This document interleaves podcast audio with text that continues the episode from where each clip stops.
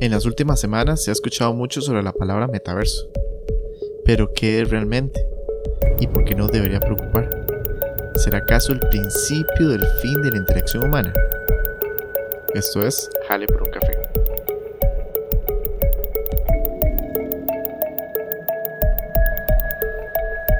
Bueno, hace unas semanas ustedes se dieron cuenta que Facebook eh, decidió cambiar el nombre de la compañía como tal, ¿verdad? No, no la red social, sino la compañía a Meta. Y si son un poco más observadores, pueden notar que cuando usted abre la aplicación, ya sea de, de WhatsApp, de Instagram o de Facebook, abajo dice ya la palabra Meta con el nuevo logo de la compañía. Entonces, es de los primeros cambios que tal vez uno empezó a notar sobre eh, Meta. Pero a su vez también venía a la mano con la palabra metaverso que ya uno le, le cambió un poco el concepto y inclusive se relacionaba con los benditos multiversos de los cómics, ¿verdad? Que suena muy parecido. Y cuidado, es un concepto eh, también muy similar. Sin embargo, la gente no tiene muy claro realmente qué es el metaverso, más que la palabra es un poco extraña para algunos, pero más o menos vamos a ir explicando de qué se trata.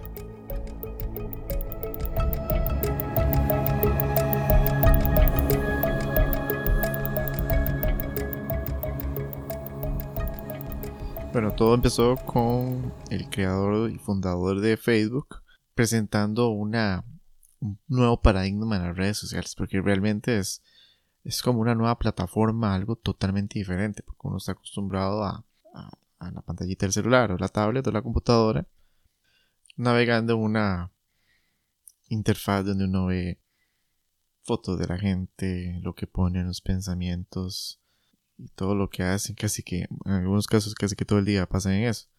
Ya esa realidad plana de ver una pantalla, al parecer ya va a desaparecer o por lo menos no va a ser tan popular.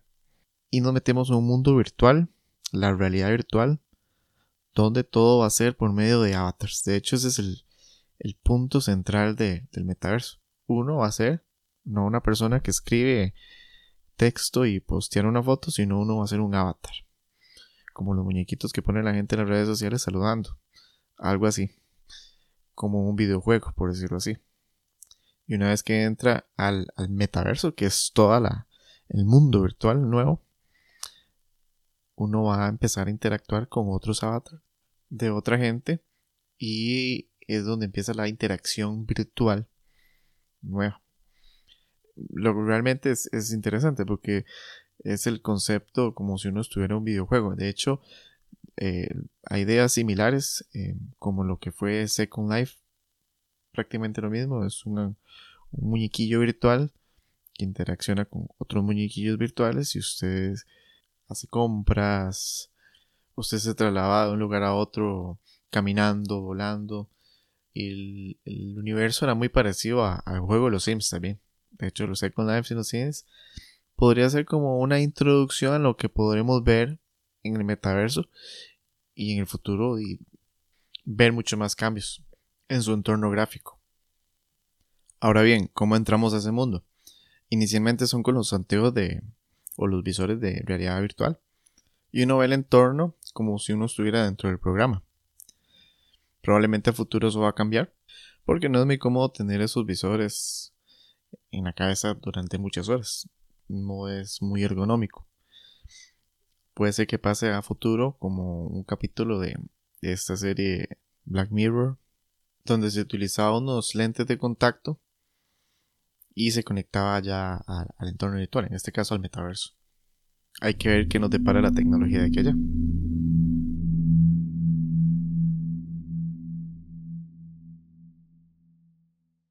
Bueno, esto fue una introducción muy sencilla de lo que trata el metaverso y cómo ingresamos en, su entorno. En la presentación que dio el fundador de, Facebook, no solo iba enfocado a la parte social y de juegos que va a almacenar esta herramienta, sino también ofrecía un entorno laboral o proyectado a una utilización de esa forma y no para un futuro muy lejano, sino para algo muy próximo como un complemento al teletrabajo, lo cual lo hace interesante. Es una nueva experiencia, hay que ver cómo, cómo, cómo va a participar los avatar o cómo se va a desarrollar esa parte sería muy interesante porque ya la gente está acostumbrada a lo que son las herramientas de videollamadas, cómo, cómo va a interactuar ya con, con esos muñequillos virtuales en una reunión, ¿verdad? Entonces, eh, eh, no deja de ser particular.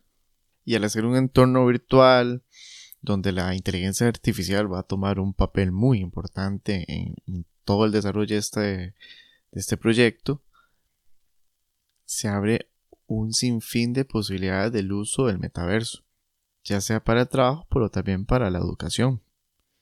Simular aulas virtuales, salones de clase, inclusive juegos para fomentar el aprendizaje en línea. Tal vez hacerlo un poco más atractivo que unas clases por medio de herramientas de videollamada que podría ser un poquillo tediosas y ya ofrecerle a, los estudiantes un entorno interactivo con avatar y todo este desarrollo gráfico, hay que aceptar que es, es, algo interesante. Hay un video que sacó el Wall Street Journal a finales del, año pasado, el 2021, donde era un tipo de, experimento social de una muchacha que pasaba todo un día en el metaverso desde que se levantaba hasta que dormía. Y hacía un poco todas las actividades. Entonces se relacionaba con otras personas dentro del metaverso. Iba como a un club, como un tipo bar. En una también como que tomaba clases. Entonces parecía ahí el avatar escribiendo en la pizarra. También utilizaba los antiguos para la parte de meditación, para dormir. Inclusive dormía gran parte de la noche con, los antiguos puestos lo que era un poco incómodo. Eh, también simulaba que estaba en, un entorno natural, se veían animales, entonces tal vez estaba realizando una actividad y, con los antiguos puestos estaba virtualmente en, otro lugar. Al final del video ella hace eh, varias observaciones muy realistas de todo lo que le las cosas positivas y negativas de la plataforma y mencioné un punto muy importante, eh, la parte de la economía, que ya lo mencionamos antes, y la parte de la privacidad. Porque al fin y al cabo es una herramienta tecnológica y es, está la parte de la privacidad de datos, de, uno inclusive dentro, dentro del mismo entorno virtual. Y me recuerda un caso muy interesante, aparte de la privacidad de datos, también la interacción con otras personas en el metaverso una mujer reportó un caso de acoso, lo cual es una situación que se puede dar y que legalmente en cuanto a términos de condiciones las empresas tecnológicas deben valorar cómo proceder, ¿verdad? Porque si bien el entorno es virtual, las personas se pueden sentir ofendidas, tienen que haber algún tipo de lineamientos para que no se desordene y no pase cosas de esa forma e inclusive peores.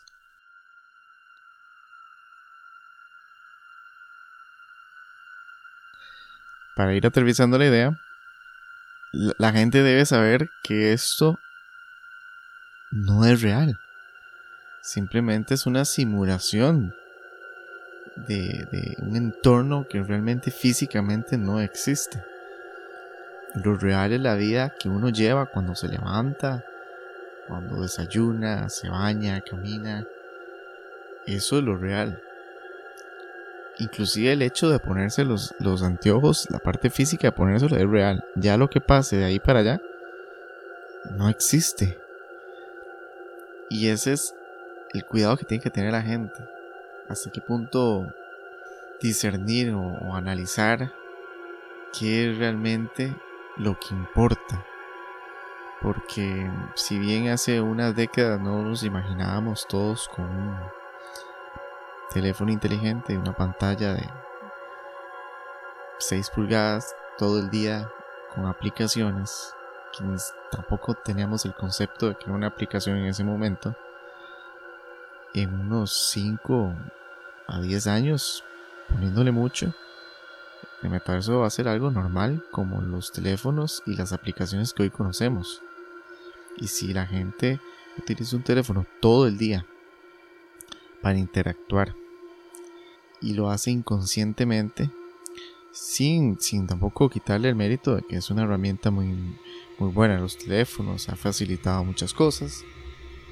También es una adicción que inclusive uno puede tenerlo físicamente, el teléfono. Ahora el metaverso uno no lo puede tocar, es simplemente ver y tener la ilusión de que existe algo que no lo es. Eso puede llevar también a, inclusive a muchos eh, problemas de ansiedad, estrés y también captar cosas que realmente no son reales. Ese es el, el, desafío que la sociedad tiene. No tanto las tecnologías, porque al fin y al cabo es un producto que ellos van a vender y se van a desarrollar como varios tipos de negocios, van a desarrollar aplicaciones dentro del metaverso y al final lo que les va a importar es el dinero que va a generar con eso. Inclusive va a ser una buena fuente de empleo también para desarrolladores o personas pero hay que ir acostumbrando, por lo menos a estas nuevas generaciones, a un uso responsable de estas herramientas. Y ojalá, si, si al fin y al cabo la misma presión social uno tiene que usarlo para algún determinado trabajo, utilizarlo solo para eso.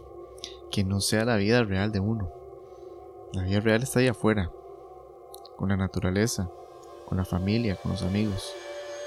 Y si bien uno puede interactuar con personas y hacer algún tipo de amistad o relación, saber que es ahí nada más. Hay cosas más importantes. Creo yo que el metaverso que realmente importa es el que vemos cada vez que nos levantamos. Y es lo que el ser humano debe comprender. Que a pesar de la tecnología y el avance estrepitoso que donde nos están llevando, la vida es más que eso. Y los cafés no se toman virtuales. A pesar de que hay podcasts que se llamen así.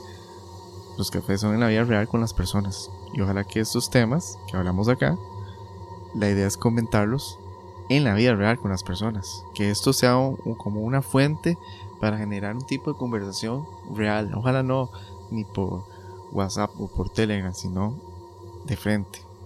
De eso se trata la vida. Así que está en nosotros en evitar que esto sea el principio del fin de la verdadera interacción humana. La interacción cara a cara. Nos vemos en el próximo café.